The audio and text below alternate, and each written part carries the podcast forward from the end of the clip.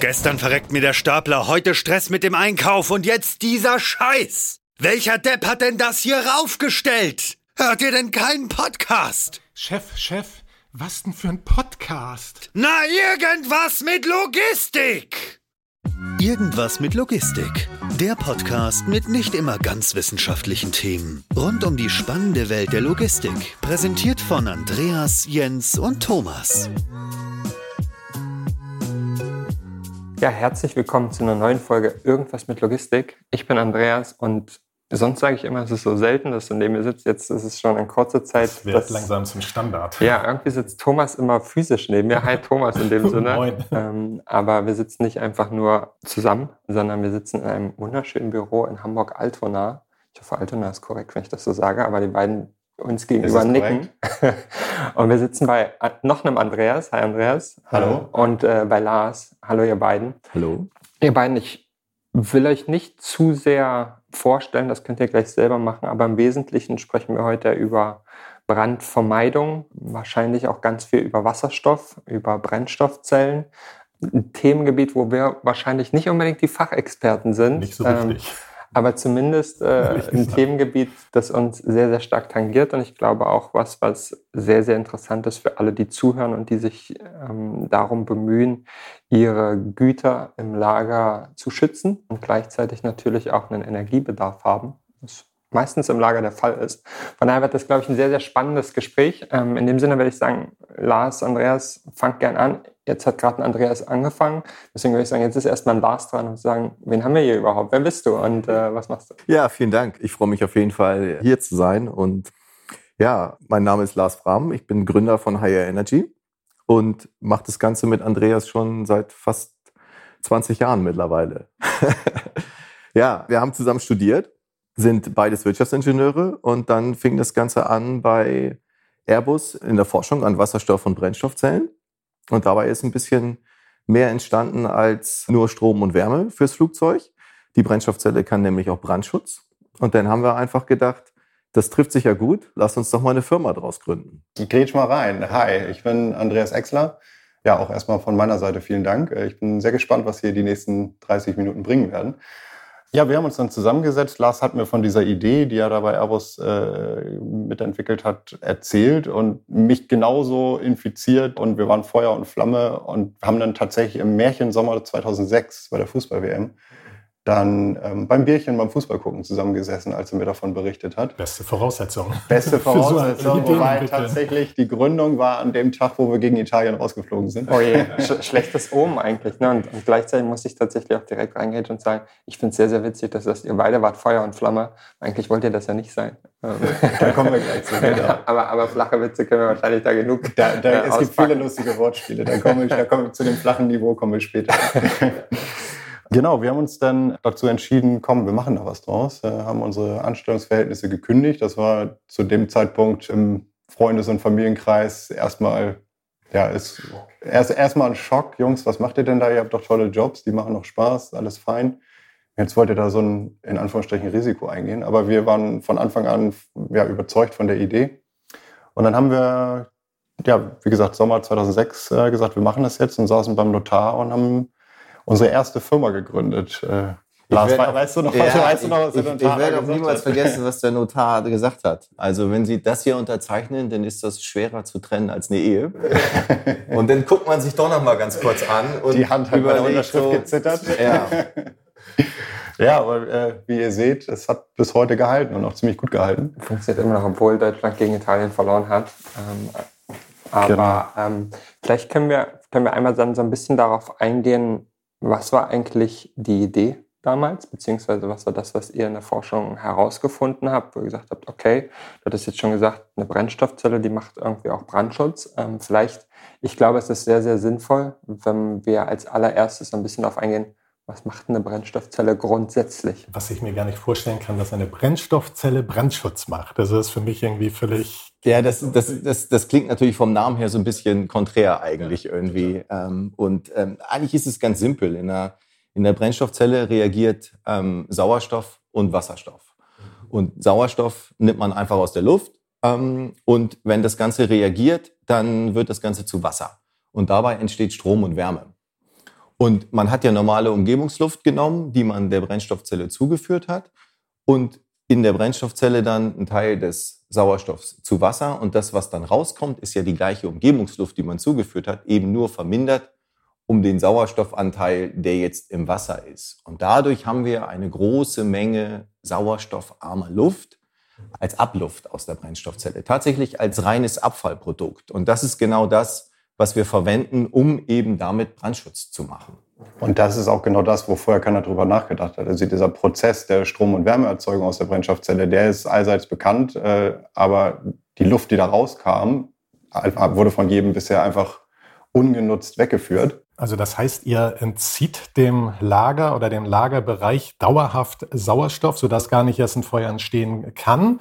Und äh, die Menschen da drin müssen dann entweder äh, damit zurechtkommen oder ist es ein äh, menschenloses, also ein Automatiklager das, oder was ähm, heißt das? Also ähm, im ersten Schritt ist es so, dass das ist ein interessanter Gedanke, dem Lager Sauerstoff zu entziehen, doch das funktioniert leider nicht. Du brauchst wahrscheinlich so viel Sauerstoff und die Brennstoffzelle. Genau, dann würde nämlich die Brennstoffzelle keine Energie mehr liefern. Also die Reaktion würde nicht stattfinden, wenn man sauerstoffarme Luft der Brennstoffzelle bereits zuführt. Also Deswegen nehmen wir einfach Umgebungsluft von außen. Die wird auch noch gefiltert. Also dementsprechend haben wir wirklich sehr, sehr reine, saubere Luft, die wir auch dem Lager dann zuführen. Und dann eben in der Brennstoffzelle findet dann ja die Sauerstoffreduzierung letztendlich statt. Und das ist das, was wir dann dem Lager zuführen, diese sauerstoffarme Luft. Und dadurch wird permanent wirklich 24 Stunden am Tag der Sauerstoffgehalt in diesen Legern oder auch Logistikhallen oder auch Archivräumen ähm, reduziert. Und dadurch kann kein Feuer mehr entstehen. Aber das sind dann schon menschenleere Bereiche oder können sich es da auch sind Menschen zumindest keine Dauerarbeitsplätze, also das ist Dauer, richtig. Okay, ich also kann dafür wenige Minuten mal rein und genau. merke dann, wie auf 3000 oder 4000 Meter Höhe Luft wird ein bisschen knapp, ich kann mich nicht so schnell bewegen. Genau, genau. Es gibt, es gibt tatsächlich mittlerweile Arbeitsschutzrichtlinien, die das Arbeiten in sauerstoffarmer Atmosphäre vorschreiben. Und es kommt darauf an, wie weit hast du runter reduziert und das definiert dann wieder, wie lange kannst du daran arbeiten. Also für, um Sachen rauszuholen, um irgendwelche Einstellungstätigkeiten zu machen, Wartungsgänge zu machen oder so, ist das kein Problem. Ab bei einem gewissen Niveau aber es ist, wie gesagt, kein Dauerarbeitsplatz. Aber deswegen tatsächlich die automatisierten Leger. Ja, wenn wir noch mal einen Schritt zurückgehen. Ne? Lars, du hast, du hast gesagt, Sauerstoff reagiert mit Wasserstoff. Ähm, Wasserstoff ist heutzutage ein populäres Thema. Mhm. Ähm, jetzt habt ihr aber mhm. gesagt, ihr habt das 2006 gegründet. Mhm. Ich würde jetzt mit meinem Laienwissen behaupten, aber Wasserstoff jetzt nicht so ein großes Ding. Ähm, von daher, wir hatten ja auch äh, vorher schon mal darüber gesprochen. Da hattet ihr noch ein bisschen anderen Ansatz, als das heutzutage der Fall ist. Ne? Vielleicht könnt ihr da ein bisschen erzählen, wie war das denn? Ähm, zu dem Zeitpunkt? Was war da die Idee? Wie habt ihr das umgesetzt dann tatsächlich? Es gab ja auch zu dem Zeitpunkt schon viele ähm, Anlagen, die ihr, die ihr so betrieben habt. Ähm, vielleicht könnt ihr darauf, darauf ein bisschen eingehen. Als wir das Ganze 2006 gegründet haben, das Prinzip ist immer noch genau das gleiche. Ähm, heute wie, wie damals letztendlich auch, nur war eben die Verfügbarkeit von Wasserstoff und die Brennstoffzelle generell war auch einfach noch nicht so weit entwickelt. Und wir haben uns damals mit erdgasbetriebenen Brennstoffzellen beschäftigt ähm, und haben die auch vertrieben. Und das ist letztendlich auch das, was wir, als wir angefangen haben und dann die ersten Demoanlagen im Markt hatten, was wir tatsächlich dann nach wenigen Jahren sind wir zum größten stationären Brennstoffzellenlieferanten Europas geworden. Das ist letztendlich mit, mit gut 20 Anlagen, die wir dann im Feld hatten, ist letztendlich Klingt jetzt erstmal nicht so super viel, aber keiner hatte mehr im Zeigt Feld. aber auch, wie klein der Markt war. Ne? genau, ganz genau. Aber das waren alles Logistikzentren und Hochregalleger und Tiefkühlleger, die wir eben mit diesen erdgasbasierten Brennstoffzellen betrieben haben. Und dann kam irgendwann die Entscheidung, mit erdgasbetriebenen Zellen wollen wir nichts mehr zu tun haben und wir wollen das Ganze tatsächlich auf das nächste Level heben und rein Wasserstoff und letztendlich auch grüne Energie damit in die Logistik bringen. Und das ist auch der Ansatz, den wir mit High Air ganz klar verfolgen um eben dann den, Brand, den Brandschutz auch zusätzlich mit der Energieversorgung in eine grüne Richtung, in eine grüne Transformation zu bringen. Aber deswegen, deswegen sagen wir auch immer äh, so salopp, we are Startup, but no Startup. High Air Energy ist zwar jung, also wir sind jetzt wirklich aktiv seit einigen Monaten erst wieder, äh, mit diesem reinen Fokus auf wasserstoffbetriebenen grünen System. Wir wissen aber, wovon wir reden, weil wir es schon ein paar Jahre vorher eben gemacht haben. Nur dieses Thema Erdgas, da, das, das ist durch äh, und wir wollen es jetzt eben auf das grüne nächste Level einfach. Das Thema hattet ihr ja, wenn ich das richtig verstanden habe, als Unternehmen habt ihr dann Exit gemacht, habt äh, euch nochmal neu sortiert und äh, habt jetzt als äh, neues Unternehmen komplett neu gestartet und äh, weil das jetzt mit Wasserstoff machen, weil die Technologie natürlich auch eine andere ist. Ne? Es ist enorm, was sich in den letzten drei Jahren im, im Bereich Wasserstoff und Brennstoffzellen getan hat. Also wir haben jetzt auch intensiv uns damit beschäftigt, mit welchen Brennstoffzellenherstellern arbeiten wir zusammen, welches System entwickeln wir jetzt weiter, um daraus tatsächlich ein ein Gesamtsystem speziell für den Brandschutz und auch letztendlich für die Logistik zu machen. Also wir haben jetzt, sind in, der, in den finalen Schritten der Entwicklung unseres stationären Systems, was dann in der Kombination Energieversorgung und, und Brandschutz tatsächlich das effizienteste stationäre Brennstoffzellensystem sein wird, was es, was es jemals am Markt gibt gegeben hat. Ja. Für uns letztendlich auch eine ganz große Motivation, ein tolles Gefühl. Unsere damaligen Kunden und wir sind immer noch im Kontakt, die sind heiß drauf, der Bedarf ist da, der Markt hat wirklich einen großen Bedarf an diesem Thema. Und du merkst, dass da auch in den Logistikstandorten, an den Lagerstandorten das Umdenken stattfindet und die auch gemerkt haben, das Wasserstoffzeitalter, das wird kommen. Und da kam ganz häufig die Frage, Jungs, wann seid ihr wieder da, wann macht ihr wieder? Und das war natürlich eine ganz, ganz tolle Motivation für uns, wieder auch loszulegen. Wie viel Strombedarf könnt ihr denn damit abdecken im Lager? Kann man da irgendwie so einen prozentualen Wert ungefähr sagen? Gibt es da so einen dicken also, Daumen? Also, das ist natürlich prozentual, also äh, ein Tiefkühllager, es geht ja natürlich bis in mehrere Megawatt teilweise vom Energiebedarf. Ein normales Hochregallager liegt dann deutlich darunter. Deswegen ist es prozentual natürlich schwierig. Aber wir entwickeln jetzt ein 80 Kilowatt Brennstoffzellensystem. Elektrische Ausgangsleistung ist das immer definiert quasi. Und damit kann man letztendlich dann im Brandschutzbereich schon Leger bis zu 100.000, 150.000 Kubikmeter schützen.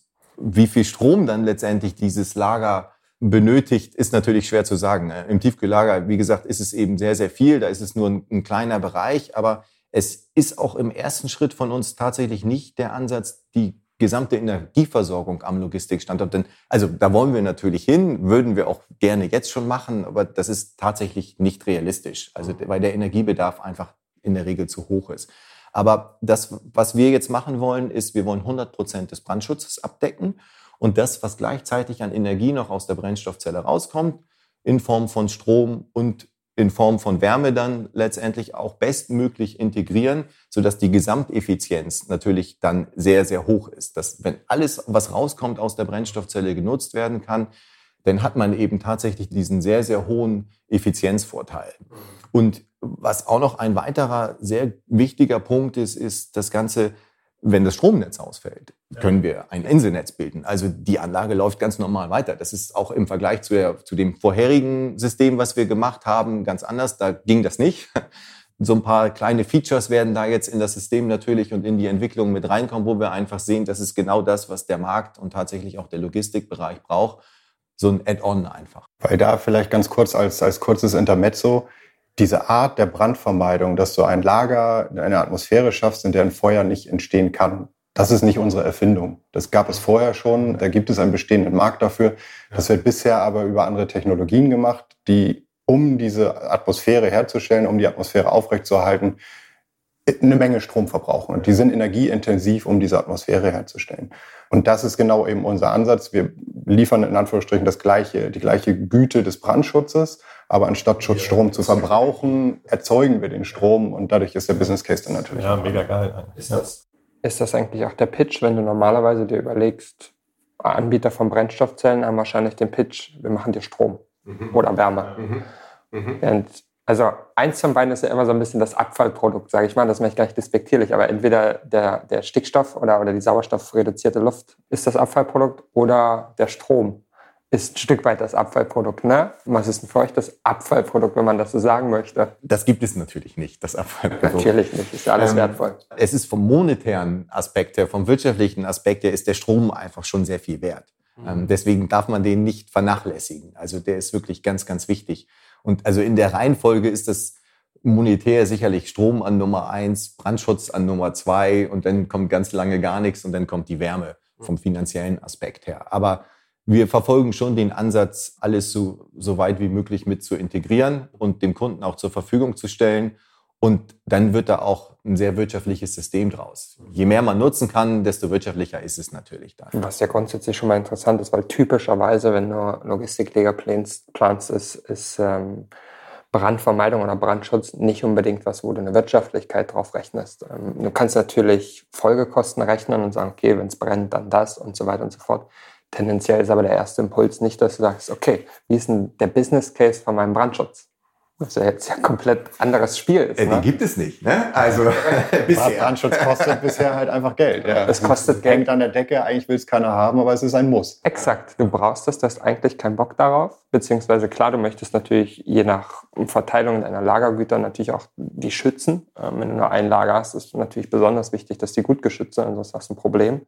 Aber trotzdem ist es immer so ein Thema. Erstens ist es sowieso so ein Tabuthema, wo keiner gern drüber sprechen mag. Das ist ja alles kompliziert und regional unterschiedlich mit den äh, Brandsachverständigen, mit den Sachversicherern und Co. Und auf der anderen Seite kostet es halt, wie du sagst, einfach nur Geld. Was, was jetzt erstmal nicht sonderlich sexy erscheint. Und jetzt kommst du, oder ihr beide kommt, kommt dann her und sagt, ja, wir erzeugen dir noch Strom und Wärme und dann rechnen wir mal, ob sich das lohnt. Und das Ganze noch grün. Und das Ganze idealerweise auch noch grün äh, mit, dem, mit dem Wasserstoff. Das ist ja komplett anderer Gedankengang, den du hast. Und das ist natürlich gleich, auf der einen Seite klingt das total cool und äh, total logisch und jeder, der das hört, wird wahrscheinlich sagen, ja, das ist ja ein No-Brainer. Auf der anderen Seite ist natürlich eine große Komplexität, das auch zu transportieren. Das, das wollte ich gerade da reingrätschen. Das ist vertrieblich immer eine Hürde auch von Anfang an gewesen, weil der Brandschutzbeauftragte im Unternehmen hat gesagt, was kümmert mich euer Strom? Und der Energiebeauftragte hat gesagt, ich will mit Brandschutz nichts zu tun haben. Und alle an einen Tisch zu bekommen und dann auf einmal kommt der Controller noch und dem sagst du auf einmal, da sind Kosten, aber auch Erlöse und das ist vertrieblich herausfordernder, als wenn du irgendwas von der Stange verkaufst, definitiv. Wobei da denke ich mal jetzt auch gerade so die ganze Klimadiskussion da sicherlich auch euch in die Karten spielt, könnte ich mir vorstellen, oder? Absolut. In der Vergangenheit war das letztendlich ein erdgasbetriebenes System und Erdgas gab es überall. Ja? Und jetzt arbeiten wir mit Wasserstoff und das ist schon eine große Herausforderung, den Wasserstoff natürlich auch an die Logistikstandorte zu bringen. Aber dabei hilft uns insbesondere die Diskussion, die ja auch gerade stattfindet. Und da sehen wir eigentlich auch die großen Synergieeffekte im Logistikbereich. Denn wir werden nicht die einzige Nutzung für Wasserstoff im Logistikbereich sein. Ganz im Gegenteil. Also da wird es Bereiche geben, die auch heute schon mit Wasserstoff versorgt werden. Das ist ein Gabelstaplerbereich, der sehr, sehr erfolgreich in den Markt kommt, in den USA schon sehr, sehr stark präsent. Nach Europa schwappt das jetzt so ein bisschen über. Und wo wir natürlich auch einen sehr großen Vorteil dann sehen, ist in den großen LKWs, in den Flotten, da Wasserstoff und Brennstoffzelle sehr, sehr stark Einzug erhält. Und so können sich eben gerade im Logistikbereich sehr schöne Synergieeffekte ergeben, dass so ein Wasserstofftank dann auch nicht nur jetzt beispielsweise für den Brandschutz ans Logistikzentren kommt, sondern letztendlich dann auch für andere Bereiche, dass der Betreiber dennoch seine eigenen Trucks befüllen kann und die Gabelstaplerflotten natürlich damit betrieben werden kann. Und so wird da ein richtig grünes Logistikzentrum. Und das macht das ganze Thema natürlich auch für die Wasserstofflieferanten interessanter, weil wenn die einen Kunden haben, der da ein paar Gabelstapler in Betrieb hat, wo man nicht weiß, wie regelmäßig tanken die denn jetzt oder kommt der LKW, äh, tankt nur montags oder ist es eine große Flotte, die andauernd an der Tankstelle steht. Wenn wir da sagen, okay, dazu hast du auch noch eine stationäre Anlage und wir wissen ganz genau, wie viele Betriebsstunden im Jahr die hat, wird der Wasserstoffverbrauch planbar, die Absatzmenge größer und dadurch hast du natürlich für den Wasserstofflieferanten auch ganz gute Argumente, da bessere Konditionen an deinem Standort zu bekommen. Wenn ich an Wasserstofflieferanten denke, dann denke ich unweigerlich natürlich auch so ein bisschen an, was passiert im Hamburger Hafen und dann was passiert irgendwie an anderen Ecken.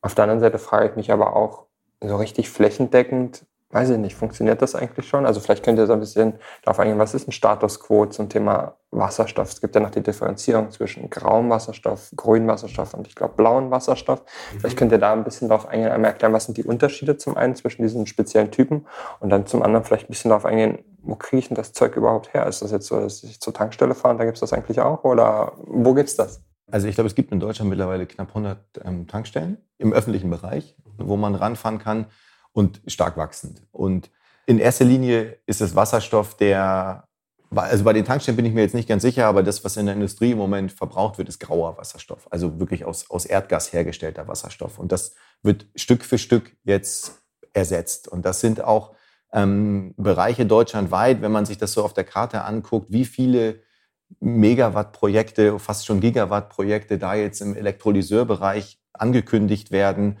wo dann wirklich in die, in die grüne Erzeugung investiert wird. Also das ist nichts, was tatsächlich heute verfügbar ist oder auch nicht unbedingt gleich morgen, aber in den nächsten zwei, drei Jahren werden Elektrolyseure in Deutschland in Betrieb sein. Da wird dann eine sehr, sehr große Menge an Wasserstoff entstehen, auch an grünem Wasserstoff. Das ist ja der, der aus ähm, erneuerbaren Energien dann erzeugt ist. Deswegen sind wir da eigentlich sehr optimistisch, dass da entsprechend auch die Transformation in Richtung Logistik mit stattfindet, dass der Logistikbereich dann natürlich auch was abbekommt. Gleichzeitig haben wir in den Häfen natürlich auch große Diskussionen, was den Import angeht. Und da dürfen wir auch in Deutschland, ich würde auch ganz klar sagen, also wir müssen beides verfolgen. Ja? Also wir müssen unseren internen Ausbau stark vorantreiben. Wir wollen die erneuerbaren Energien vorantreiben und wir brauchen letztendlich dann eine Speicherung dieser Energien.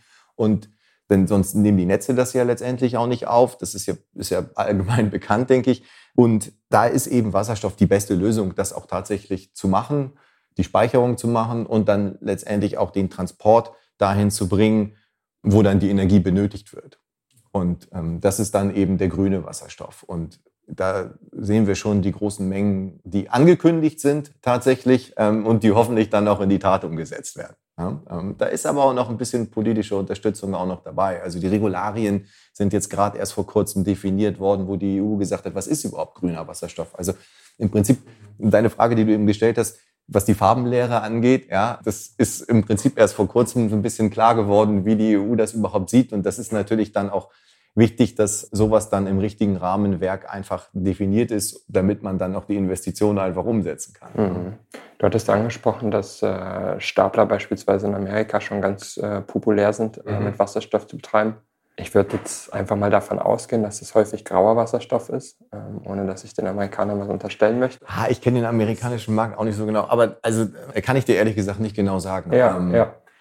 Aber wieso ist das so, dass das da schon so populär ist im Vergleich zu Europa beispielsweise? Weil der Business Case stimmt.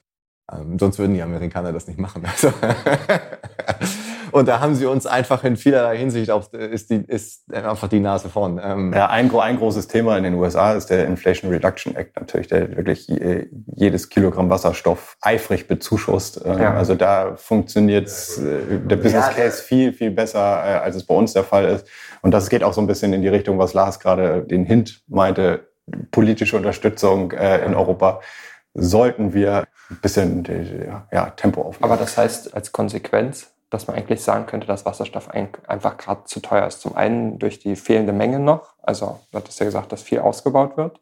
Ähm, zum anderen vielleicht auch durch Bezuschussung oder sonstiges, dass das so ein bisschen ausgleicht. Das heißt, aktuell ist es zu teuer. Kann man das so sagen? Es ist, es, ist, es, ist, es ist aktuell teuer. Es gehen aber alle natürlich eben durch die verschiedenen Import, Eigenproduktion, Hochfahren und so weiter. Also es wird definitiv rapide fallen, das ist sicher. Wie schnell, auf welches Niveau es fallen wird, da gibt es unterschiedliche Tendenzen, aber es wird runtergehen, das, das ist Fakt. Und mit dem, selbst mit dem heutigen Preis, und das ist genau das jetzt wieder auf unser Thema zurückzukommt, wenn wir mit, einer, mit einem Kilogramm Wasserstoff nur Strom machen wollen oder Strom und Wärme machen wollen, ist es natürlich schwieriger, als wenn wir sagen, aus diesem Kilogramm Wasserstoff machen wir Strom, Wärme und auch noch Brandschutz. Das heißt, wir werden dem Kilogramm Wasserstoff noch den Mehrwert obendrauf geben, wodurch wir selbst mit heutigen Preisen schon in eine einigermaßen eine gute Wirtschaftlichkeit reinkommen. Und dann perspektivisch gesehen spielt, und das geht in deine Richtung, was du von gesagt hattest, äh, die ökologische Diskussion, alles, was da so passiert, das spielt uns tatsächlich in die Karten. Ja. Häufig ist es ja auch so, dass durch mehr Nutzung ja auch dann der Preis irgendwann mal sinkt, dadurch, dass ja die Produktionskosten dadurch wiederum gesenkt werden können und so weiter und so fort. Und wenn du sagst, 100 Wasserstofftankstellen in Deutschland, gut bei, äh, ich weiß nicht wie viel äh, Autos oder andere Art von Fahrzeugen es so in Deutschland gibt, ähm, hört sich das für mich gerade erschreckend wenig an. Aber auf der anderen Seite, wenn ich, wenn man mal so rumguckt, wie viele Logistikzentren es in Deutschland gibt, ähm, ist es ja eigentlich prädestiniert dafür, wenn man sagt, okay, dann nicht jedes Logistikzentrum, aber viele Logistikzentren zusätzlich auch als Wasserstofftankstelle dienen würden und ich da selbst dann mit meinem Privatfahrzeug ranfahren könnte, schließt das ja einen äh, Wahnsinnsmarkt. Eigentlich. Und das, das, ist ja genau das Momentum, in dem wir gerade sind, warum ich auch glaube, dass wir mit jetzt, dass wir wieder gestartet haben mit HR auch den, den richtigen Zeitpunkt erwischt haben, weil genau jetzt diese Dynamik gerade reinkommt. Ich genau. gebe dir recht, es ist erstmal, klingt erstmal wenig, es ist auch auf einem sehr niedrigen Niveau, aber die Kurve geht steil hoch und das, was da gerade in dem gesamten Wasserstoffmarkt passiert, das ist schon immens. Von daher werden wir in sehr naher Zukunft da andere Zahlen sehen. Und äh, auch unabhängig vom mobilen Sektor, was die Tankstellen angeht, äh, wir werden in den stationären Bereichen, Lars hatte die Elektrolyseur-Kapazitätsausbauten erwähnt, wird das natürlich viel am Anfang sein, dass der Wasserstoff an die Standorte geliefert wird. Da werden Speicherkonzepte dann direkt vor Ort äh, ein Thema sein. Aber genauso werden auch Pipelines ausgebaut werden. Also das, worüber wir in ein paar Jahren reden, wird ganz, ganz anders aussehen als der Stand heute. Und da ist sehr, sehr viel Dynamik gerade drin. Vielleicht eine dumme Frage dahingehend, wenn du Pipeline-Ausbau sagst. Normalerweise oder die allermeisten Standorte haben einen typischen Gasanschluss. Ne? Ähm, deswegen war es sicherlich auch ein Stück weit einfach, da dann äh, die Brennstoffzelle mit Gas zu betreiben. Anschluss war da und ab geht's. Ähm, ist das denn so ein bisschen die Zukunft, die man sich vorstellen kann, dass es dann Wasserstoffanschlüsse bei den unterschiedlichen Logistikzentren beispielsweise gibt? Oder ist es eher so, dass man das dann trotzdem zu zentralen Orten bringt und von da aus verteilt auf die unterschiedlichen Abnehmer? Oder ist der Ansatz sogar, dass man vielleicht sogar seinen eigenen Wasserstoff im Logistikzentrum herstellen könnte? Das ist natürlich ein bisschen auch ein Blick in die Glaskugel, aber es, es, wird eine Kombination aus allen Möglichkeiten sein. Was man mittlerweile ja schon festgestellt hat, ist, dass das Erdgasnetz durchaus in der Lage ist, auch komplett Wasserstoff ähm, zu transportieren. Mhm.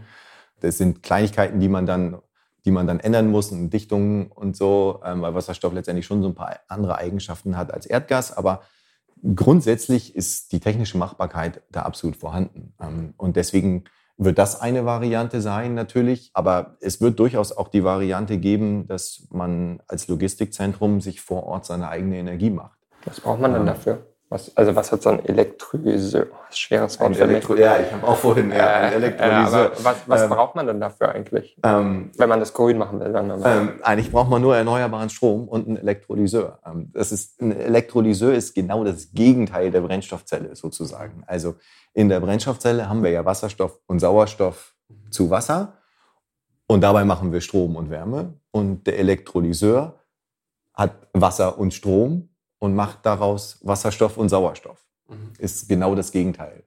Das heißt, wenn ich, wenn ich jetzt mit meinem Laienwissen versuche, das zusammenzubasteln, dann habe ich meinetwegen eine PV-Anlage auf dem Logistikdach. Mhm. Da habe ich meinen Elektrolyseur, ähm, mhm. der macht äh, meinen Wasserstoff, der füttert die Brennstoffzelle und die wandelt das wieder um in die gleichen Produkte halt zu dem Zeitpunkt, wenn ich es brauche. Die Frage, die man sich dabei wahrscheinlich stellt, wie ist der Wirkungsgrad von diesen ganzen Maschinen? Ich verliere natürlich wahrscheinlich auch irgendwas auf dieser Reise von ich strahle mit der Sonne auf die PV-Anlage und äh, Strom kommt wieder aus der Brennstoffzelle, verliere ich wahrscheinlich auch Energie. Also grundsätzlich wäre es natürlich erstmal besser, die Kilowattstunde aus der PV-Anlage direkt zu benutzen. Ja. Das, das macht mehr Sinn, ganz ja. klar. Äh, jetzt haben wir aber bei den Regenerativen das Problem, die Sonne scheint nur tagsüber und wenn keine Wolken da sind. Und ja, bei Wind haben wir auch flaute Zeiten. Ja. Das heißt, da geht es einfach um das Thema, wie kriege ich den grünen, den regenerativen Strom gespeichert. Mhm. Das heißt, wenn die Sonne da ist, nutze ich den, den Strom direkt. Aber das, was an Überschussstrom da ist, ich habe dann ja häufig über die PV oder die Windanlage auch zu viel Strom, den ich selber gar nicht in dem Moment äh, nutzen kann oder bei der Einspeisung, den das Netz nicht aufnehmen kann. Und diesen, in Anführungsstrichen, zu viel Strom, den nutze ich halt in dem Elektrolyseur, mache daraus Wasserstoff, habe den grünen Strom also gespeichert und dann in der Dunkelflaute-Zeit kann ich diesen Strom dann quasi aus dem Wasserstoff wieder rausholen. Also ist der Wasserstoff mein Speicher? Der Wasserstoff ist der Speicher, ja. genau. Okay. Genau. Das ist ein ganzes äh, Ökosystem, das man sich da eigentlich äh, zurechtlegen kann und sagen kann, okay, Energie ist sowieso ein wichtiges Thema, nicht nur aktuell, sondern grundsätzlich natürlich, aber kann dann auch schon ein Stück weit so ein Differenzierungsmerkmal für die Wirtschaftlichkeit von einem Logistikstandort sein. Ja, ne? Also ganz massiv, wenn ich das ich, so. Ich wollte, ich wollte vorhin auch schon sagen, auch die, die Energieeffizienz der ähm, Logistikanlagen oder der, der ähm, Automatikanlagen wird ja auch immer besser. Also die So, wir sprachen da vorhin darüber, über den Strombedarf. Das heißt, der Strombedarf, gehen wir jetzt mal, nehmen wir jetzt mal das Kühllager weg, so ein normales Lager, sinkt ja auch und so. Es wird ja durch LED-Einsatz und so weiter und so fort, wird ja, ist ja der Strombedarf deutlich geringer eigentlich, als es vor, weiß nicht, 20 Jahren vielleicht noch der Fall war. Das heißt, so ein, im Prinzip kann ja so ein Logistikzentrum, wenn ich mal jetzt hier so vor die Tore von Hamburg schaue, Richtung Rade an der Autobahn, wo weiß nicht, 20 äh, Lagerbetreiber sind, die, die können ja autark äh, äh, im Prinzip agieren. Die brauchen ja gar nicht mehr an das normale Stromnetz angeschlossen das werden. Das werden nicht unsere ersten Projekte sein, aber perspektivisch ist natürlich das Ziel das grüne autarke Lager nachher. Ja. Das ist ein äh, sehr schönes Ziel, oder? Also es muss einem wahrscheinlich auch mit viel Freude, ja. und ihr seid ja ganz, ganz engagiert auch, auch in der Diskussion, es ist ja ein super Ziel, ne? wenn man sagt, guck mal, es ist jetzt nicht nur was, dass man sagt, man verkauft was und sonst irgendwas, sondern es passt natürlich, ich will nicht Trend sagen, weil jeder weiß, dass es irgendwie eine Notwendigkeit ist, Dinge zu überdenken und nachhaltiger zu gestalten. Es ist natürlich eine sehr, sehr gute Motivation, sowas zu machen. Auf der anderen Seite, habe ich mir die Frage gestellt mit, mit den Sachen, die wir so in der Diskussion gesammelt haben und das, was wir auch vorher schon mal besprochen haben, dass ähm, Deutschland jetzt nicht unbedingt der Vorreiter ist, was das Thema angeht. Ne? Und wenn ich äh, mir jetzt vielleicht auch noch überlege, dass, ähm, wie, sieht, wie sieht eigentlich Brandschutz in anderen europäischen Ländern aus, dann ist man relativ schnell auch äh, südlich von Deutschland in der schönen Schweiz, äh, weil da ist äh, Inertisierung, also Reduzierung des Sauerstoffgehaltes, sehr, sehr populär, sagen wir es mal so, ähm, in, in, speziellen, in speziellen Kantonen. Müsstet ihr nicht eigentlich 1000 Kilometer weiter südlich äh, mit eurer Unternehmung sitzen und wir, sagen... Wir haben Kontakte. ja, also wir haben Wasserstoff ist da auch ein größeres Thema, ne? Wasserstoff ist da, also da ist die Schweiz auch also deutlich besser gestellt, als, als wir es sind. Man kann das natürlich auch nicht ganz so direkt vergleichen. Deutschland ist aber von der Population her natürlich deutlich größer ähm, sehr, sehr vielschichtiger. Industriestandort. Genau. Und ähm, da ist in der Schweiz natürlich auch durch die, durch die großen Mengen, die sie eh auch an Wasserkraft teilweise schon haben. Also das, das, das Stromnetz ist da ja auch ein bisschen anders als bei uns. Mhm. Also die ganze, die ganze ähm, Stromversorgung letztendlich.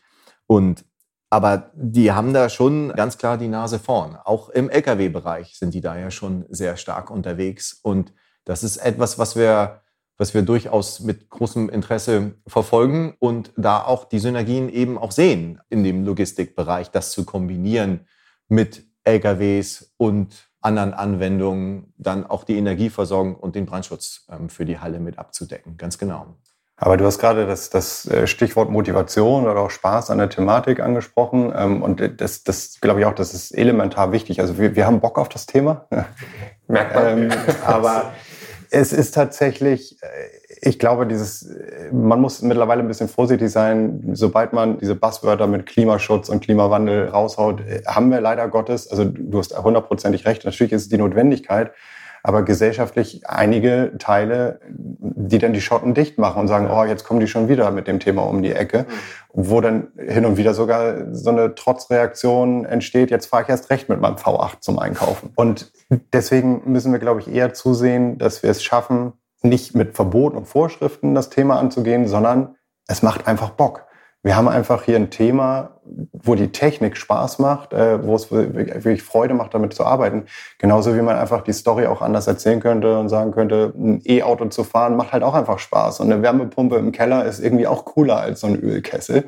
Das heißt, irgendwie positiver darüber zu berichten. Ich glaube, dann kriegst du auch mehr Leute mitgenommen. Und wir haben Spaß an dem Thema.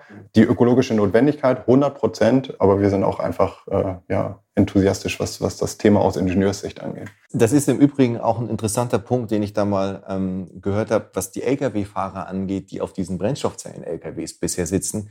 Ja. Die berichten extrem positiv darüber. Die haben viel mehr Spaß am Job. Und das ist, finde ich, auch weil, wo, wo kommt das her? Ähm, äh, vielleicht auch das Feedback, was sie auf der Straße bekommen. Es wird ihnen zugejubelt. Es ist, ne? es, ist, es, ist, es ist leise, ja. Es macht ihnen letztendlich einfach Spaß. Und das ist, glaube ich, etwas, was, was unglaublich wichtig ist in diesem Thema das, was wir viel mehr in den Vordergrund stellen sollten, so wie Andi das eigentlich beschrieben hat. Und also, da muss, man muss auch sagen, wir als Higher Energy werden nicht die Logistikbranche komplett dekarbonisieren. Ähm, das wäre vermessen. Also klar, wir arbeiten so gut wir können äh, in die Richtung hin. Wir wollen unseren kleinen, bescheidenen Teil dazu beitragen. Äh, wir wollen halt, dass andere Leute merken, hey, wenn man da was macht, wenn man da was macht, wenn man an der Stellschraube noch ein bisschen was macht, dann ist das einfach cooler. Mhm. Und das, das sollte das Ziel ja, sein. Jetzt, jetzt seid ihr vor relativ kurzer Zeit angetreten mit einem neuen, ich nenne es immer noch Startup, äh, auch wenn wir gelernt haben, dass es das irgendwie nicht so richtig ist. Aber wie weit seid ihr denn, wenn das jetzt jemand hört und sagt, Mensch, ich muss irgendwie mein Lager schützen, kann er euch anrufen und sagen, morgen geht's los? Oder, oder wie, ist, wie ist so der Stand? Anrufen soll er sofort.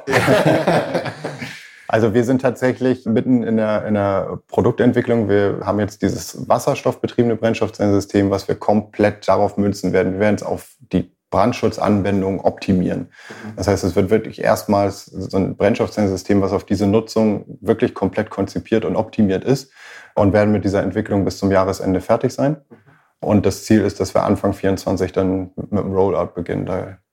Deswegen, die Leute können gerne jetzt schon anrufen. Sehr gut, sehr gut.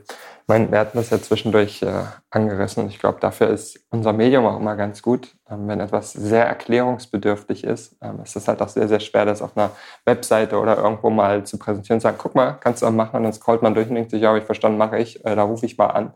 Von daher natürlich immer eine große, große Herausforderung, das äh, zu erklären und ähm, gerade solche Technologien die nicht jedem geläufig sind. Ähm, angefangen bei Brennstoffzellen, auch wenn das für euch wahrscheinlich so ein täglich Brot ist. Ich habe schon viel auch darüber gelernt, wie so eine Brennstoffzelle funktioniert in den letzten 30 Minuten und auch in den Vorgesprächen, die wir schon hatten.